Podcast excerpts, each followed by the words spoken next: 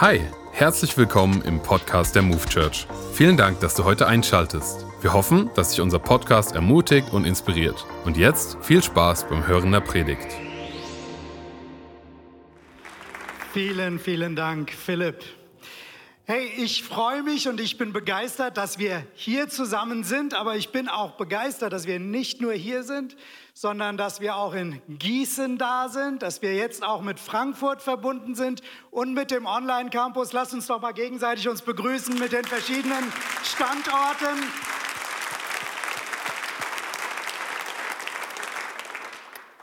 Und lass mich einfach mal so einsteigen. Ich bin begeistert. Ich freue mich. Und vielleicht sagst du, Thomas, hast du nicht mitbekommen, in was für einer Zeit wir leben? Hast du nicht mitbekommen, wie herausfordernd diese Zeit ist?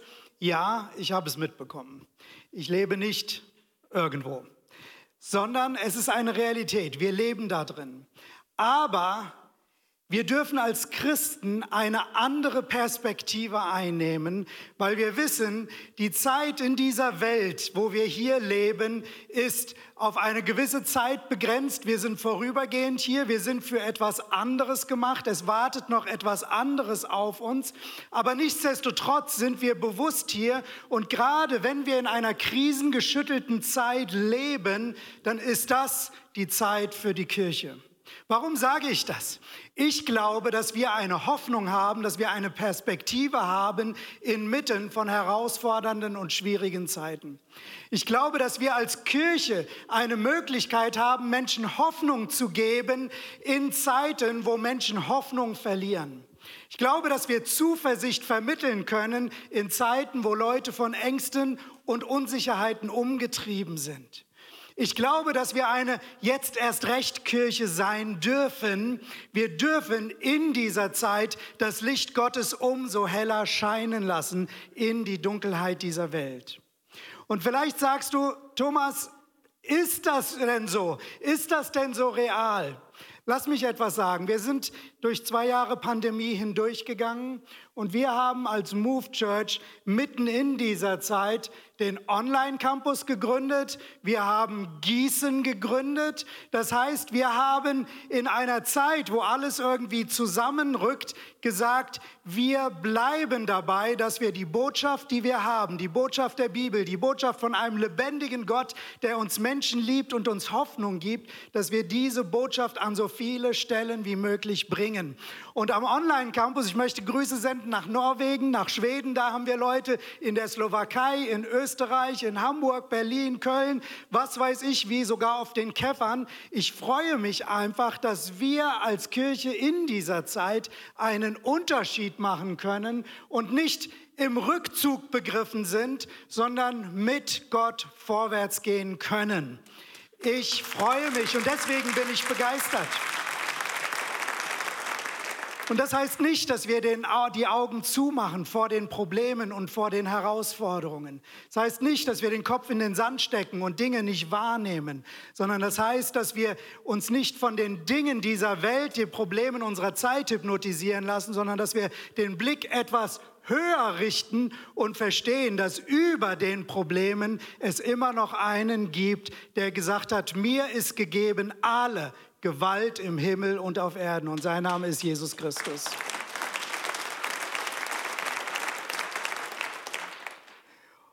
Und in mir mit diesem Jahresmotto jetzt erst recht wächst so ein richtiger jetzt erst recht Glaube.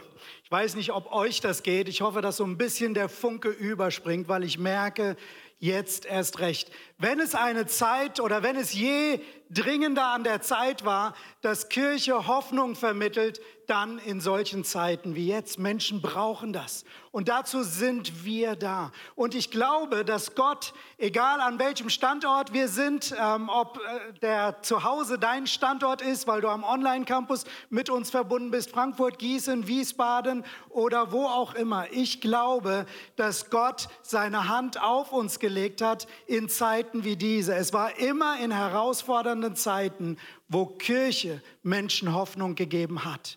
Und genau das wollen wir tun. Und ich glaube, dass dies eine Zeit ist, wo wir einen jetzt erst recht Glauben haben dürfen, dass Gott sich manifestiert. Wir haben gesehen in den letzten zwei Jahren, wie er mit uns vorangegangen ist. Und ich glaube, dass wir erst am Anfang stehen von dem, was Gott mit uns vorhat, weil Gott sich inmitten von schwierigen Zeiten bewegt. Und ich möchte deswegen mal alle unsere Campusse hier, Gießen, Frankfurt, auch online, auch wenn ihr zu Hause auf der Couch sitzt und schaut, ich möchte euch mal einladen, dass ihr gemeinsam aufsteht, weil ich möchte beten.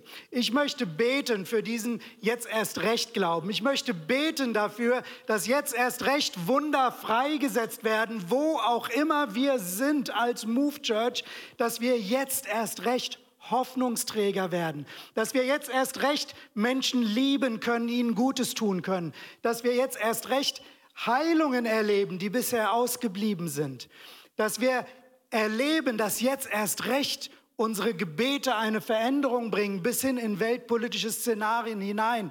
Unser Gebet hat so viel Kraft. Wir können so viel bewegen. Wir sind nicht irgendwie ein kleines Häufchen von nett gemeinten, irgendwie frömmelnden Menschen, sondern wir sind verbunden mit dem Herrn der Herren, mit dem König der Könige. Und deswegen lade ich dich ein, dass du dich einfach mal eins machst. Du kannst dich in so eine Empfangshaltung stellen. Mein Gebet ist, dass Gott heute so ein jetzt erst recht Glauben freisetzt, dass Gott Wunder freisetzt, wo auch immer Move Church heute sich versammelt, ob in anderen Ländern hier mit uns verbunden oder hier oder an den physischen Standorten. Herr, wir kommen als Move Church vor dich und wir, wir sagen, Herr, was, was wir in der Bibel lesen, Kirche ist nicht unsere Idee, es war deine Idee. Du hast Kirche hier in diese Welt gesetzt und wir dürfen ein Teil davon sein. Weltweit so viele Kirchen, Herr, die einen Unterschied in dieser Zeit machen, die Menschen Heimat geben, die Menschen Hoffnung geben. Und Herr, wir sagen als Move Church, wir stellen uns zur Verfügung und sagen gerade in herausfordernden Zeiten, jetzt erst erst recht öffnen wir uns dafür, dass du kommst. Jetzt erst recht wollen wir dich sehen, wollen wir deine Herrlichkeit sehen, wollen wir deinen Frieden sehen, wollen wir deine göttlichen Lösungen sehen. Herr, wir öffnen uns für dich und wir sagen, komm jetzt, da wo auch immer wir sind. Herr, wir beten, wo auch immer Move Church jetzt versammelt ist, lass Herr deine Engel kommen, Teile du aus der göttlichen Dimension aus, was es braucht. Herr, ich spreche in finanziell schwierige Situationen hinein, wirtschaftlich schwierige Situationen, sozial schwierige Situationen, gesundheitlich schwierige Situationen. Ich spreche aus, dein Reich komme, dein Wille geschehe. Gott, du bist größer und wir erheben unsere Häupter. Wir schauen auf dich als den Anfänger und Vollender unseres Glaubens. Herr, wir lassen es nicht zu, dass unser Glaube durch Umstände niedergedrückt wird, sondern wir rufen dich als den Herrn der Herren an und wir erwarten das Wunder kommen. Vater, ich bete gerade jetzt in Gießen, gerade jetzt, Heiliger Geist, in Frankfurt, in Frankfurt, hier in Wiesbaden und online, wo auch immer wir uns versammeln, online, komm jetzt mit deiner Kraft. Und wir beten, dass etwas freigesetzt wird aus deiner Dimension hinein in unsere Dimension, was uns macht zu Menschen, Botschafter an deiner Stadt, Menschen, durch die du in dieser Welt einen Unterschied machst. Herr, wir danken dir, dass wir in dieser Zeit leben dürfen, weil du uns in diese Zeit gesetzt hast. Und danke, dass dein Licht in dieser Zeit scheint. Wir ehren dich und wir preisen dich. Amen. Amen. Amen. Lasst uns Gott einen Applaus geben. Ihr könnt Platz nehmen. Ihr könnt Platz nehmen. Es ist so gut. Jetzt erst recht glauben. Ich möchte dir Mut machen, den in deinem Leben zu entwickeln. Ich möchte mit euch direkt in eine Geschichte im Alten Testament hineinspringen. Und bevor wir die Passage lesen, möchte ich kurz ein paar Hintergrundinformationen geben. Es geht um David, der später König wurde. Zu diesem Zeitpunkt war er noch kein König. Der herrschende König Saul hat ihn verfolgt, sodass er auf der Flucht war und mit seinen Leuten, mit denen er unterwegs war, Männer, die ihn begleitet hatten und die Familien dieser Männer, ist er sozusagen in ein Nachbarland, hat sich dort angesiedelt in einer Stadt namens Ziklag. Das war lange oder einige Zeit noch bevor David dann selber später König wurde. Und in dieser Zeit, und es war damals eine sehr, sehr wilde Zeit, auch wie die Zeit heute, war, hat sich ein Krieg angekündigt und David war mit seinen Männern eigentlich losgezogen, hatten Familien zurückgelassen in Ziklas, wollten in den Krieg schicken, aber die, mit denen sie zusammen kämpfen wollen, haben gesagt, nee, nee, euch wollen wir nicht, geht wieder zurück. Und sie kommen zurück nach Ziklag und wir lesen in 1 Samuel 30, was hier passiert. Als nun David samt seinen Männern am dritten Tag nach Ziklag kam, da waren die Amalekiter, also ein anderes feindliches Volk, in das Südland und in Ziklag eingefallen. Und sie hatten Ziklag geschlagen und es mit Feuer verbrannt. Und sie hatten die Frauen und alles, was dort war, weggeführt, vom kleinsten bis zum größten. Sie hatten aber niemanden getötet, sondern sie weggetrieben und waren ihres Weges gezogen. Als nun David samt seinen Männern zur Stadt kam, siehe, da war sie mit Feuer verbrannt und ihre Frauen, ihre Söhne und Töchter waren gefangen, weggeführt worden. Da erhoben David und das Volk, das bei ihm war, ihre Stimmen und weinten, bis sie nicht mehr weinen konnten. Auch die beiden Frauen Davids, Achinoam, die Israeliterin, und Abigail, die Frau Nabals des Karmeliters, waren gefangen, weggeführt worden. Mal kurz bis hierhin bevor wir noch einen Vers weiterlesen. Ich weiß nicht, ob ihr euch das vorstellen könnt. Wir kennen jetzt die Bilder, wir sehen die, die, die Bilder vom Krieg in der Ukraine und wir haben Flüchtlingsfamilien auch hier aufgenommen. Und das sind Menschen, die haben das erlebt, was hier David erlebt hat. Gestern noch hattest du ein Zuhause und plötzlich ist alles vernichtet. Und nicht nur das, hier die Familien sind entführt worden. Kinder und, und Frauen waren entführt worden. Und du kommst zurück, du freust dich darauf, deine Familie wiederzusehen. Und plötzlich scheint alles im Leben zusammenzubrechen. Plötzlich ist alles dahin. Und wir haben gelesen, sie weinten, das heißt, es waren Männer, die waren innerlich so zerbrochen, sie weinten, bis sie nicht mehr weinen konnten. Das heißt, bis alle Kraft dahin war, die letzte Träne versiegt und eine Kraftlosigkeit und Hoffnungslosigkeit und Verzweiflung da war. Und das ist die Situation, in der wir uns hier sehen. Und als ob das nicht genug wäre, lass uns weiterlesen in dem Vers 6. Und David war sehr bedrängt, denn das Volk wollte ihn steinigen, weil die Seele des ganzen Volkes erbittert war, jeder wegen seiner Söhne und wegen seiner Töchter. David aber stärkte sich in dem Herrn, seinem Gott. Was für ein interessanter Vers. Als ob es nicht genug war, dass David selbst seine Familie verloren hat. Jetzt wenden sich die Männer, die jahrelang treu mit ihm unterwegs waren, auch noch gegen ihn in ihrer Verzweiflung. Warum war das so?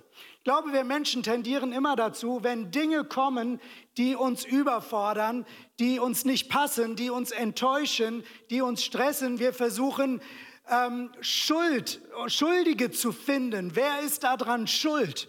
Und ähm, in den Gedanken war es so, David, wegen dir sind wir vor Saul geflohen, wegen dir sind wir hier in diesem Land und jetzt ist uns das passiert. Und man projiziert so schnell Schuld und, und wer eignet sich besser als Politiker, als Leiter, wer auch immer. Man hat so schnell irgendwelche Projektionsflächen. Aber darauf will ich nicht groß eingehen. Das ist Davids Situation. Nicht nur, dass er seine eigene Familie verloren hat, plötzlich stellen sich seine Freunde gegen ihn. Und dann kommt dieser eine Satz, der für mich den Unterschied macht schlechthin. Und David stärkte sich in dem Herrn, seinem Gott. Und David stärkte sich in dem Herrn, seinem Gott. Er war selber total verzweifelt. Seine Familie war weg. Aber die Verzweiflung hat sich noch gesteigert, weil die Freunde plötzlich gegen ihn waren. Und dann kommt dieser Punkt, er stärkte sich in dem Herrn, seinem Gott. Hier sehen wir etwas, wir sehen die Möglichkeit, da wo wir menschlich gesehen am Ende sind, da wo wir keine Kraft mehr haben, da wo wir keine Möglichkeiten mehr haben, in eine Dimension einzutreten, dass unsere Akkus nicht völlig leer sind, sondern dass wir mit einer Kraft gestärkt werden, die nicht von dieser Welt ist. Ich habe der Predigt den Titel gegeben, aufgeladen mit neuer Kraft. Aufgeladen mit neuer Kraft. Das ist das, was David hier gemacht hat. In der völligen Verzweiflung hat er eine Möglichkeit gefunden, eine neue Stärke, eine neue Kraft zu bekommen. Und ich glaube, wir brauchen das in dieser Zeit. Wir brauchen es immer wieder, aber besonders in herausfordernden Zeiten, so wie David das erlebt hat. David erkannte nicht nur den Sieg, wir kennen das immer von David gegen Goliath, der großartige Sieger und ähm, der König David, aber David erkannte Niederlagen. David erkannte Verrat, er wurde verraten. David kannte so viele negative, die tiefsten Täler des Lebens, er kannte das, aber vor allem, und das ist der Schlüssel, er kannte seinen Gott. Und das hat ihn dazu gebracht, dass er inmitten des tiefsten Tales wieder zu neuer Kraft finden konnte. Lass uns mal hineinspringen in das Neue Testament, wo Paulus uns im Epheserbrief etwas Ähnliches sagt. In Epheser 6, Vers 10 lesen wir noch ein Wort zum Schluss. Werdet stark durch den Herrn und durch die mächtige Kraft seiner Stärke zieht die ganze Waffenrüstung Gottes an. Ich mache mal hier an dem Punkt Schluss, lese nicht die weiteren Verse. Viele Christen, wenn du eine einige Zeit im Glauben bist, hast du wahrscheinlich schon einige Predigten über diese Bibelstelle gehört mit der Waffenrüstung. Die Waffenrüstung, was Paulus hier beschreibt, ist eine Kriegerrüstung. Er sagt aber deutlich, wir kämpfen nicht gegen Menschen, sondern er spricht von einem geistlichen Kampf. Und die geistliche Waffenrüstung, von der er hier redet, das sind sozusagen geistliche Prinzipien für das Leben, damit wir mit den Herausforderungen des Lebens, mit den Anfeindungen, die da sind, besser umgehen können. Und wenn man diese Bibelstelle so liest, und so habe ich sie oft gelesen, dann heißt es hier, werdet stark in dem Herrn und durch die mächtige Kraft seiner Stärke. Und dann habe ich überlegt, wie geschieht es? Wohl dadurch, dass wir die Waffenrüstung anziehen. Aber als ich diese Woche neu über diese Bibelstelle nachgedacht habe, ist mir eine Sache bewusst geworden. Du kannst die beste Waffenrüstung haben, aber wenn du keine Stärke und keine Kraft hast, diese Rüstung zu tragen, dann bringt sie dir gar nichts. So oft nehmen Menschen diese Bibelstelle von der Waffenrüstung und sagen, ich setze mir den Helm des Heils auf, den Schild des Glaubens und so weiter. Ähm, und das sind gute Dinge, aber wir ritualisieren manchmal etwas, was eine ganz andere Grundlage hat. Und eigentlich sind es zwei verschiedene Sachen. Paulus sagt, werdet stark in dem Herrn und in der Macht seiner Stärke und dann könnt ihr die Waffenrüstung auch ansetzen. Dann könnt ihr geistliche Prinzipien umsetzen. Aber so oft versuchen wir geistliche Prinzipien umzusetzen ohne das Fundament, nämlich ohne die Stärke. Weil um was für eine Stärke geht es hier? Es geht nicht um die eigene Stärke. Es geht nicht um die eigene Kraft. Wie entwickeln wir als Menschen Kraft? Die Dimension, die wir kennen, ist doch die, dass wir anfangen zu trainieren. Vielleicht bist du jemand, der gerne ins Fitnessstudio geht und du weißt, wenn ich da so ein paar Geräte bewege, dann benutze ich meine Muskeln oder du gehst ähm, in irgendeine Gymnastikgruppe oder du gehst joggen. Durch den Gebrauch unserer Muskeln entwickeln wir Kraft. Wir brauchen zwischendrin wieder Pause und gute Nahrung und so weiter, damit sich Kraft aufbaut. Aber wir kennen das, dass wir Kraft entwickeln durch Training, durch den Gebrauch und den Einsatz von dem Potenzial, was in uns ist. Wir aktivieren die Kraft, das, was Gott in uns hineingelegt hat. Das ist das, was wir kennen. Aber hier steht es nicht, werdet stark, durch Training, werdet stark dadurch, dass ihr euch anstrengt, dass ihr gegen Widerstände angeht, sondern es heißt, werdet stark durch die Kraft Gottes. Werdet stark durch die Stärke Gottes, die mächtige Kraft der Stärke Gottes. Das heißt, es geht nicht um das Potenzial, was in uns als Menschen ist, sondern es geht um eine Kraft, die jenseits von uns ist, die aus einer anderen Dimension kommt und die so viel größer und so viel mächtiger ist. Und genau das ist der entscheidende Vorteil, den wir als Christen haben dürfen gegenüber jedem anderen Menschen. Jeder Mensch hat ein menschliches Potenzial in sich. Wir haben emotionale Kraft in uns. Die kann mal leer sein und dann muss man sie wieder tanken. Wir haben körperliche Kraft, wir haben äh, verstandesmäßige Kraft. Zugegeben, bei manchen weniger, aber ganz egal. Ähm, wir alle haben ein gewisses Potenzial. Aber wir alle als Menschen haben eine Grenze für unsere Kraft. Und es gibt Momente, da verstehen wir, da realisieren wir, dass wir am Ende sind. Aber dann können wir etwas verstehen. Gottes Kraft beginnt gerade erst da. Gott ist so viel größer. Es geht hier nicht darum, werde stark in dem Potenzial, was Gott in dich hineingelegt hat, sondern werde stark durch die Kraft Gottes. Und hier ist der Schlüssel. Unser Leben funktioniert eigentlich so ein Stück weit wie ein Akku.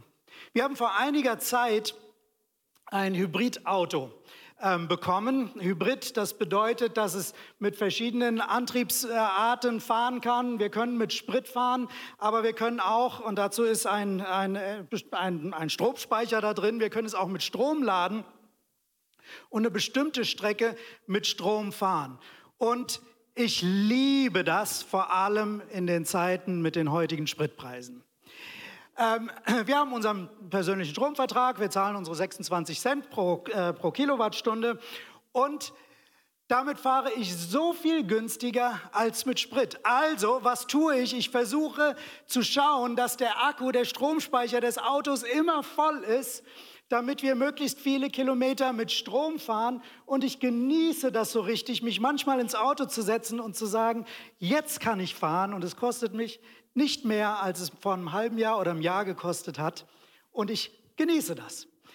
Und das ist, weil ein Akku da ist, der nicht aus eigener Kraft lebt, sondern ein Akku, der verstanden hat, ich brauche die Füllung von etwas anderem ein Akku, ein Stromspeicher, wie wir das machen müssen, ist, wir müssen unser Auto zu Hause immer mit einem Kabel an die Steckdose anschließen und dann wird es geladen. Wir haben noch nicht so eine moderne Ladestation, so weit sind wir noch nicht, aber immerhin Steckdose, da kommt der Strom hinein und wir genießen das, dass dann der Strom in das Auto hineinfließt und ich muss gar nichts dazu tun, es wird einfach geladen. Ich setze mich am nächsten Morgen wieder in das Auto, drücke das Gaspedal und da ist kein lautes Motorengeräusch, sondern es gleitet einfach so dahin. Faszinierend.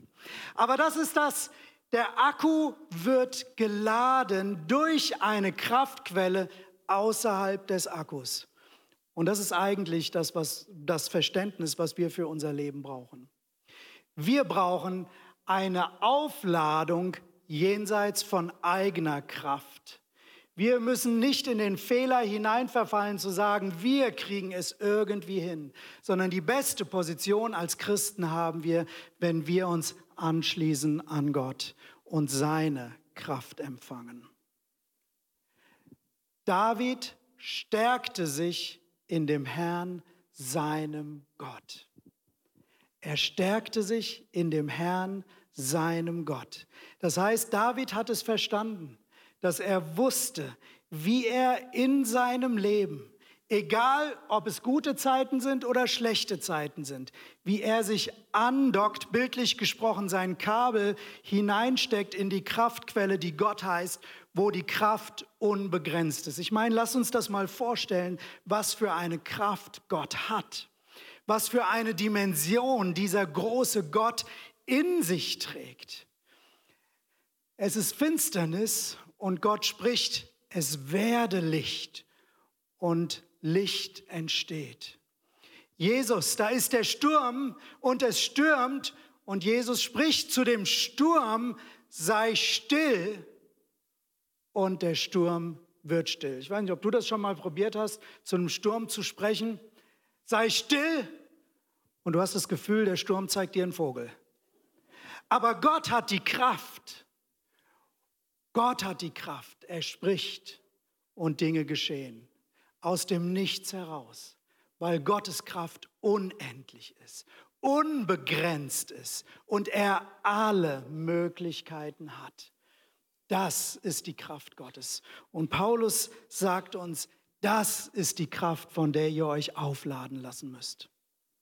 Manchmal wünschte ich mir, es gibt so etwas wie so ein Kabel, wie wir es an dem Auto haben. Das können wir so direkt verbinden. Wenn ich doch nur so einen direkten Stecker bei Gott hätte, wo ich irgendwie ein Kabel aus der Hüfte ziehe und bei ihm reinstecke. Aber lass mich etwas sagen. Gott ist etwas fortschrittlicher. Er braucht kein Kabel. Ich habe hier seit einiger Zeit ein Handy, das ist im gewissen Sinne fortschrittlicher als mein Auto. Warum? Weil das braucht kein Kabel, um geladen zu werden. Ich habe zu Hause, ich war völlig fasziniert, als ich das kennengelernt habe, ich habe zu Hause so eine Ladeschale und ich lege das Handy da hinein und was passiert? Das Handy wird geladen. Was für ein Wunder. Ich habe es bis heute nicht verstanden, äh, genauso wenig wie ich Gott verstehe. Aber was ich verstanden habe, es braucht nur diese Nähe, es braucht diese Berührung.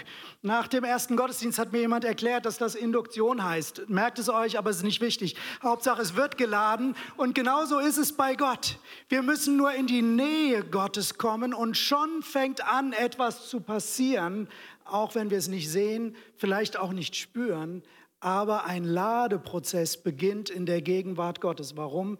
Weil Gott ein Gott der Kraft ist. Und wenn wir in seine Nähe kommen, dann passiert etwas. Deswegen erleben wir in unseren Gottesdiensten, manche Leute beschreiben das so, wow, ich habe so eine Energie da gespürt. Hey, nichts anderes. Du hast dich gerade in die Ladeschale Gottes hineingelegt. Da ist gerade etwas passiert. Du spürst etwas von seiner Gegenwart, von seiner Kraft. Es mag nicht immer so spürbar sein, aber es ist eine Realität. Ähm, diese Frage nach der Spürbarkeit der Kraft ist so ein Thema, das hat mich eine Weile beschäftigt. Ich habe gemerkt, ja, ich kann Gottes Kraft häufig spüren, ich merke seine Präsenz, aber es gibt auch viele Momente, wo ich das überhaupt nicht spüre. Lass mich etwas sagen. Wenn mein Auto angeschlossen ist an die Stromquelle, dann lädt das. Und wenn ich dann morgens in das Auto einsteige, dann merke ich nichts davon, dass es geladen hat. Ich spüre nicht irgendwie eine Energie, dass das Auto vibriert und sagt, jetzt kann ich wieder fahren oder so etwas. Überhaupt nicht, sondern ich setze mich rein, ich merke gar nichts bis zu dem Moment, wo ich aufs Gaspedal trete, weil dann merke ich, wow, da ist ja Kraft da. Häufig ist die Kraft Gottes da für die Momente, wenn wir sie brauchen. Du spürst sie nicht die ganze Zeit, aber wenn du in der Nähe Gottes warst, dann passiert etwas. Etwas wird aufgeladen und wenn du es brauchst, dann ist es da. Dann ist Perspektive da, dann ist Hoffnung da, dann ist Kraft da, die wir für die jeweilige Situation brauchen. Und deswegen ist es so wichtig, in die Gegenwart Gottes hineinzukommen. Wie geschieht das? Wie komme ich in die Gegenwart Gottes hinein? Nun, eigentlich ist es ganz einfach. Die Bibel lehrt uns ein ganz einfaches Prinzip. Wie kommen wir in die Gegenwart Gottes? Durch Gebet. Gebet ist nichts anderes als Reden mit Gott. Durch Gebet, lass es mich mal so beschreiben, wir haben ein geistliches Wesen. Wenn wir anfangen zu beten, unser Geist förmlich bewegt sich aus uns heraus in die Dimension Gottes und wir fangen an, mit Gott in Verbindung zu sein. Wir begegnen ihm. Und das muss gar nichts Besonderes sein. Das kann auch sehr schwierige Situationen, kann ich in sehr schwierigen Situationen praktizieren, aber ich kann mich auf den Weg machen. Ich habe im vergangenen Jahr eine Phase gehabt, in der es mir überhaupt nicht gut ging. Ich war sehr ausgelaugt, ich war sehr platt und ich habe viel Verantwortung, verschiedenste Aufgaben und To-Dos gehabt und ich äh, war so in so einem Hamsterrad. Meine Frau hat mich darauf aufmerksam gemacht, ich habe es gar nicht gemerkt. Sie hat zu mir gesagt, Thomas, du bist wieder so getrieben. Und allein das wieder sollte mich nachdenklich machen, weil ich das schon öfters hatte, getrieben zu sein, nicht wirklich zur Ruhe zu kommen. Die Gedanken kommen nicht wirklich zur Ruhe. Und für mich war das ein Hinweis zu sagen, ja, ich fange an, wieder neu Gott zu suchen, weil mir bewusst war, alles, was ich brauche für mein Leben, ist wirklich nur in Gott und in seiner Gegenwart. Und deswegen habe ich mir besonders im Sommer viel Zeit genommen, mehr als je zuvor, um Gott zu suchen, um in seine Gegenwart zu kommen. Und ich habe an vielen Stellen einfach persönliches Reden Gottes empfunden. Ich habe mit ihm über seine Gegenwart geredet. Ich hatte das Empfinden, dass Gott mir Dinge zeigt darüber, was durch seine Gegenwart alles möglich ist. Und ein Satz, den ich empfunden habe, den Gott zu mir gesagt hat, der hat mich nachhaltig verändert und beeinflusst. Und zwar war es dieser Satz, dass ich das Empfinden hatte, dass Gott sagt, Thomas, wenn du gesund leben willst, wenn du mit den Herausforderungen des Lebens klar sein willst, klarkommen willst, dann ist meine Gegenwart eine nicht zu verhandelnde Priorität. Eine nicht zu verhandelnde Priorität. Das war so ein persönlicher Satz von Gott an mich, der mich direkt angesprochen hat, weil ich wusste, wie gut ich mit Gott verhandeln kann. Ich weiß nicht, ob du das auch kennst, aber für viele, viele Menschen, und da bin ich genauso einer davon, ist die Zeit in Gottes Gegenwart nicht das Attraktivste, ist nicht das, wo man sich danach sehnt und direkt hinläuft. Im Alltag gibt es so viele andere Dinge, die offensichtlich irgendwie interessanter erscheinen und weiß nicht, ob du das kennst. Du willst dir Zeit mit Gott nehmen und du sagst, noch mal kurz in das Handy schauen, ob mir irgendjemand was geschrieben hat. Und dann habe ich das Handy in der Hand und dann denke ich, noch mal kurz ein kleines YouTube-Video über Bogenschießen, das ist mein neues Hobby, ähm, gucken. Und sofort bist du abgelenkt. Eigentlich, man hat verhandelt und die Gegenwart Gottes, die Zeit mit Gott nach hinten rausgeschoben. Sogar unangenehme Dinge, die man am liebsten vor sich herschiebt, können manchmal interessanter sein als Zeit mit Gott. Ich weiß nicht, ob du sowas schon mal erlebt hast. Ich bin auf Toilette gegangen und ähm, kurz vor meiner Zeit mit Gott und ähm, will dann eigentlich losgehen in meine Zeit mit Gott und dann sehe ich dieses dreckige Waschbecken. Und ehrlich gesagt, meine Frau putzt die Waschbecken. Aber in so einem Moment ist plötzlich der Gedanke da, Mensch, du könntest jetzt noch kurz das Waschbecken putzen, deine Frau würde sich freuen und die Zeit Gottes wird so schnell nach hinten geschoben. Kennt das jemand? Bin ich der Einzige? Wir verhandeln, Dankeschön, Stefan. Wir verhandeln so oft über die Prioritäten unseres Lebens. Und als Gott das zu mir geredet hat, ist mir so bewusst geworden, ich darf darüber nicht mehr verhandeln. Ich will darüber nicht mehr verhandeln, weil ich weiß, die Kraft und alles, was ich brauche in meinem Leben, um mein Leben erfolgreich zu meistern, um die Herausforderungen der Zeit, der Verantwortung gerecht zu werden, es hängt nicht von meiner Kraft ab, es hängt nicht von dem geputzten Waschbecken ab, es hängt nicht von dem YouTube-Video ab, es hängt alleine von Gott ab.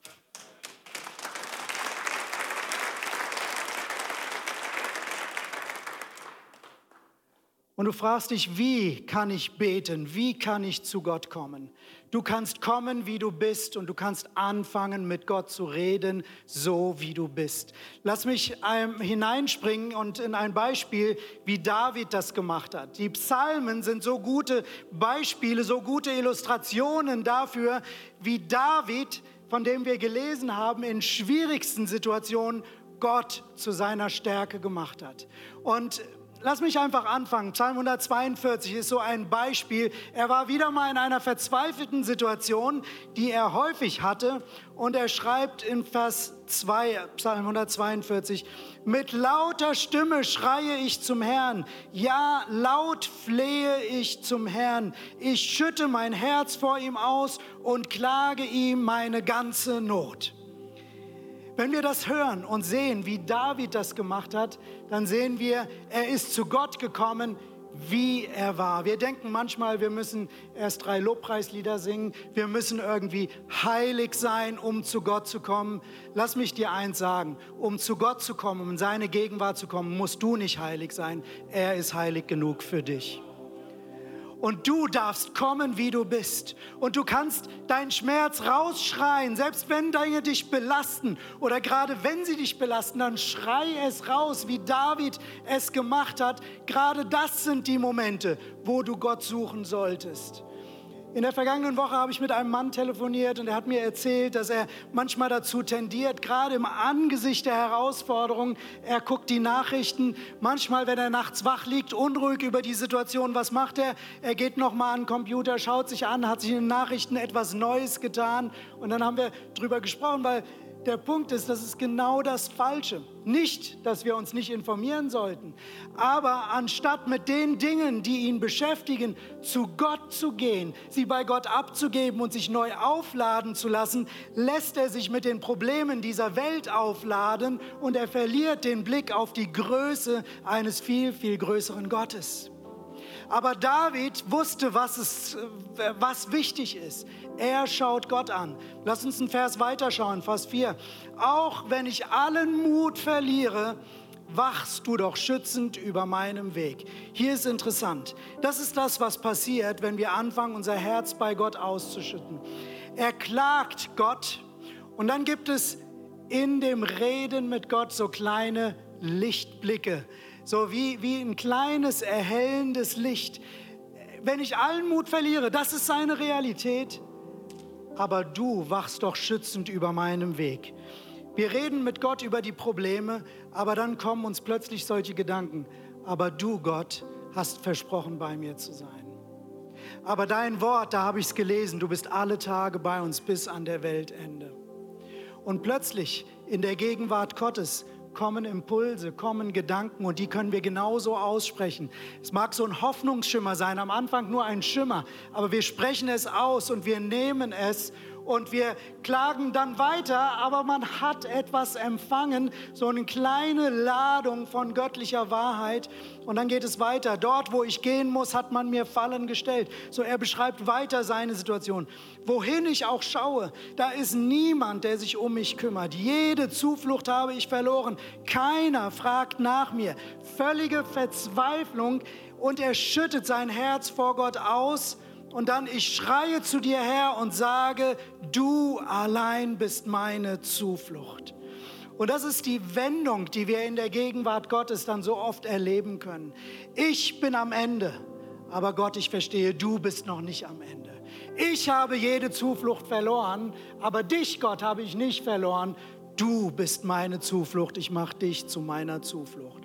Und dann fängt an, sich etwas in uns zu verändern. Unsere Perspektive fängt an, sich zu verändern. Ich erlebe, fange an zu erleben, wie ich neu aufgeladen werde, wie neue Wahrheiten in mein Leben hineinkommen. Und so ist es, dass Gott Schritt für Schritt mich wieder auflädt. Das Problem ist, dass wir so oft zu den falschen Stellen rennen mit den Dingen, die uns beschäftigen. Wir gehen in die Medien hinein, wir lassen uns ablenken, wir, wir trinken Alkohol, wir, wir, wir ziehen uns Serien rein und wir lenken unseren Geist ab, um uns nicht mit den Herausforderungen beschäftigen zu müssen, anstatt zu dem zu kommen, der über allen Herausforderungen steht und der alle Kraft hat. Die Gegenwart Gottes ist gerade in Zeiten wie heute eine nicht zu verhandelnde Priorität. Wir brauchen ihn mehr als alles andere. Vielleicht sagst du, mir geht's gut. Dann fang an, das in Zeiten, wo es dir gut geht, das zu etablieren. Weil Zeiten verändern sich in dieser Welt. Diese Welt ist ein Kommen und Gehen von guten und von schlechten Tagen. Aber wir sind mit einem Gott verbunden, der immer gut ist und der über Raum und Zeit steht. Und wenn wir das in den guten Tagen lernen, mit Gott verbunden zu sein, dann umso mehr können wir es praktizieren und leben in den Tagen, wo es schwierig ist.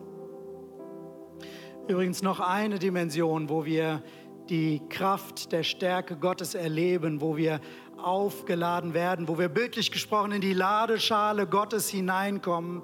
Und das ist wenn wir zusammenkommen. Wenn wir zusammenkommen als Kirche, wenn wir zusammenkommen als Connect-Gruppen. Und so viele Menschen ziehen sich zurück durch, wie auch immer, welche Herausforderungen. Sie haben vielleicht nicht den Mut, sich hinzubewegen oder sie sind zu müde, sich in die Online-Connect-Gruppe einzuwählen oder wie auch immer. Aber die Realität ist, Jesus hat uns etwas versprochen. Da, wo wir uns in seinem Namen versammeln, da ist er in unserer Mitte. Und das heißt, wenn wir zusammenkommen, sei es real, sei es in unseren Connect-Gruppen vor Ort, sei es auch in den Online-Connect-Gruppen, Gott ist nicht auf ein reales Treffen begrenzt. Wir kommen zusammen, Jesus ist da und in dem Zusammenkommen sind wir in, der, in dieser Ladeschale Gottes. Etwas fängt an, sich in uns zu verändern. Gerade wenn du Schwierigkeiten auch hast, alleine Zeit mit Gott zu verbringen, mache ich dir Mut. Geh in Gemeinschaft. Und trotzdem suche auch persönlich die Zeit mit Gott, wo du in seiner Gegenwart bist wo du hineinkommst. Diese Zeit mit Gott kann so unterschiedliche Facetten haben, kann so unterschiedliche ähm, Möglichkeiten haben. Du kannst Anbetung benutzen, du kannst ähm, Lieder zu Gott singen, du kannst in der Bibel lesen. Es gibt so viele Möglichkeiten, da hineinzukommen. Ich persönlich ne, nutze die Bibel-App, YouVersion Bibel-App von der Life Church. Das ist eine Bibel-App, die nicht nur Bibellesepläne hat, sondern auch einen Gebetsleitfaden, woran man so einfach Impulse für das Gebet hat, wie ich Gott begegnen kann. Es gibt so viele Möglichkeiten. Das ist der Grund, warum wir am Online-Campus den Podcast haben, Goldschmiede-Podcast, äh, den, den meine Frau Kaline bestreitet. Gerade gestern hat sie eine Folge ähm, ähm, hochgeladen, released, ähm, wo es darum geht, wie kann ich gewinnbringend die Bibel lesen, weil es geht in unserer Zeit darum, aufgeladen zu werden mit der Kraft Gottes mehr als je zuvor. Jetzt erst recht. Gott ist real und du darfst es erleben.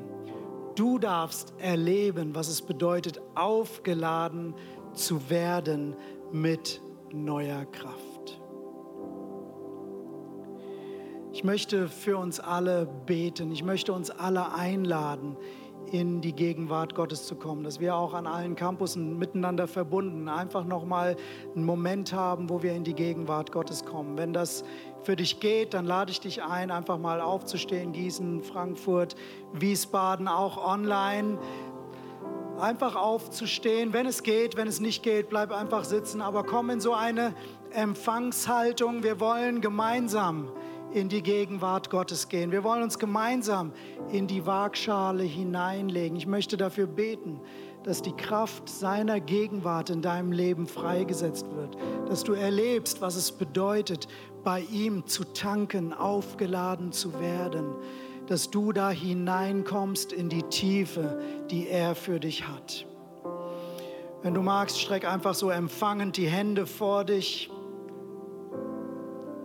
Und Herr, wir kommen vor dich, den lebendigen Gott, den wahren Gott. Jesus, du hast gesagt, dir ist gegeben alle Gewalt im Himmel und auf Erden. Du thronst über allem. Und Herr, wir wollen nicht mehr auf eigene Kraft vertrauen, wir wollen uns nicht mehr ablenken lassen, sondern wir wollen uns connecten mit dir. Wir wollen den Weg in deine Gegenwart zu einer Top-Priorität in unserem Leben machen. Wir wollen nicht mehr verhandeln, ob wir uns die Zeit nehmen und wenn viel los ist, uns weniger Zeit nehmen, sondern jetzt erst recht uns die Zeit nehmen in deiner Gegenwart.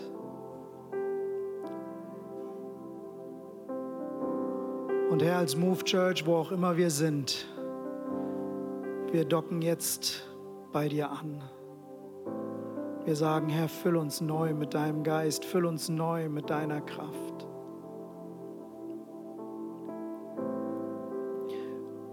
Und Herr, in deinem Namen, an deiner Stadt setze ich diese Sehnsucht nach Gottes Gegenwart frei. Ich spreche eine neue Sehnsucht nach Gottes Gegenwart inexistent.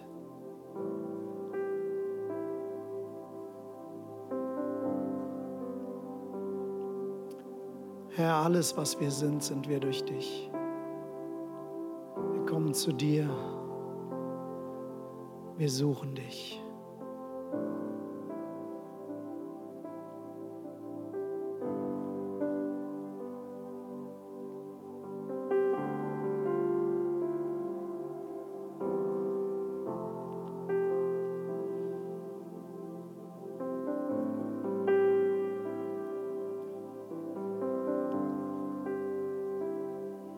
Einfach mal einen Atemzug in seiner Gegenwart. Stell dir vor, du atmest ihn ein, seine Kraft. Du nimmst ihn in Empfang und du atmest allen Stress, alle Dinge, die dich belasten, raus, alle Sorgen, alles. Und Herr, wir empfangen dich in unserem Leben. Mehr von dir, mehr von dir, mehr von dir.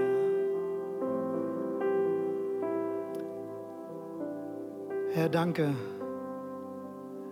dass wenn alles um uns herum versagt, du nicht versagst, sondern du stehst für immer und ewig. Mit dir dürfen wir verbunden sein. Von deiner Kraft dürfen wir nehmen. Wir dürfen stark werden durch deine Kraft. Und dafür ehren wir dich. Und dafür beten wir dich an. Amen. Amen. Amen. Amen. Amen. Ihr könnt noch mal kurz Platz nehmen.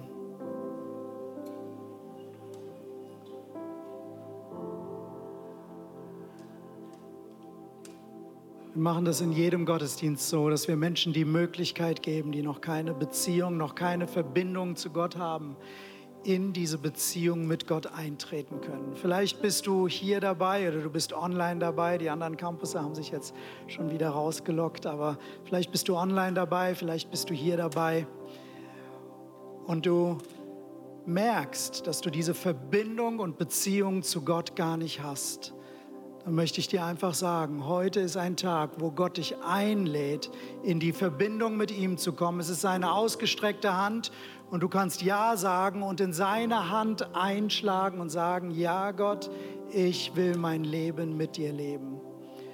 Du fragst vielleicht, was bedeutet es, zu Gott Ja zu sagen?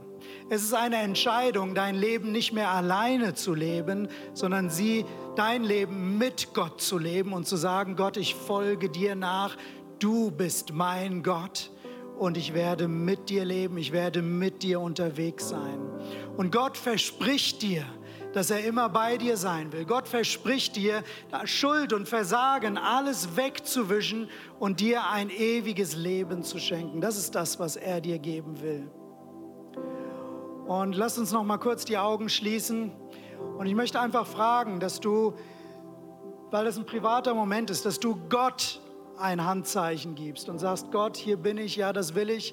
Du kannst es online machen, du kannst es hier machen, hier sehe nur ich das. Aber streck deine Hand einfach aus und sag Gott, ja, ich möchte diese Verbindung mit Gott, ich möchte diese Entscheidung treffen für ein Leben mit Gott. Streck deine Hand einfach hoch. Dankeschön. Es ist ein Moment, Dankeschön, ein Moment, wo du eine Entscheidung triffst für ein Leben mit Gott. Dankeschön. Auch wenn du online die Hand gehoben hast, das sehe ich nicht, aber Gott sieht es. Ihr könnt die Hände runternehmen. Und ich möchte ein Gebet sprechen, das kann dir helfen, diese Entscheidung vor Gott festzumachen. Es ist ein, ein Gebet, mit dem du dein Leben in die Hand Gottes legst, der du diese Entscheidung treffen willst. Ich möchte die Move Church bitten, das einfach zur Unterstützung mitzubeten für diejenigen, die die Hand gehoben haben und die diese Entscheidung jetzt treffen wollen und sprecht mir einfach nach. Herr Jesus Christus, ich komme heute zu dir und ich lege mein Leben in deine Hand. Ich mache dich heute zu meinem Herrn und Gott. Ich entscheide mich dir zu folgen und nicht mehr alleine zu leben, sondern mit dir zusammen. Reinige mich von allem Schlechten Vergib mir Schuld und Versagen und schenke mir dein ewiges Leben. Ab heute lebe ich mit dir. Danke, dass du mir vergibst. Danke, dass ich mit dir leben darf. Danke, dass ich ewiges Leben haben darf. Ich preise dich und ich ehre dich für immer.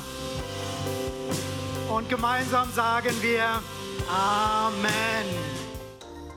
Danke, dass du dir heute eine unserer Predigten angehört hast. Wenn dich die Botschaft angesprochen hat und du eine persönliche Beziehung mit Gott gestartet hast, sagen wir herzlichen Glückwunsch zur besten Entscheidung deines Lebens. Wir möchten dir die Möglichkeit geben, mit uns in Kontakt zu treten und dir dabei helfen, deine nächsten Schritte in deinem Leben als Christ zu gehen. Melde dich dazu einfach auf der Seite hallo.movechurch.de. Wir freuen uns auf den Kontakt mit dir. Und wenn dir das, was du heute gehört hast, gefallen hat, abonniere doch unseren Kanal oder teile diese Folge mit Freunden und rate unseren Podcast. Noch mehr Content und weitere Informationen zu uns als Move Church bekommst du entweder auf movechurch.de oder unseren Social Media Kanälen. Danke fürs Reinhören und bis demnächst. Vielleicht vor Ort in einem unserer Gottesdienste oder wieder hier im Podcast.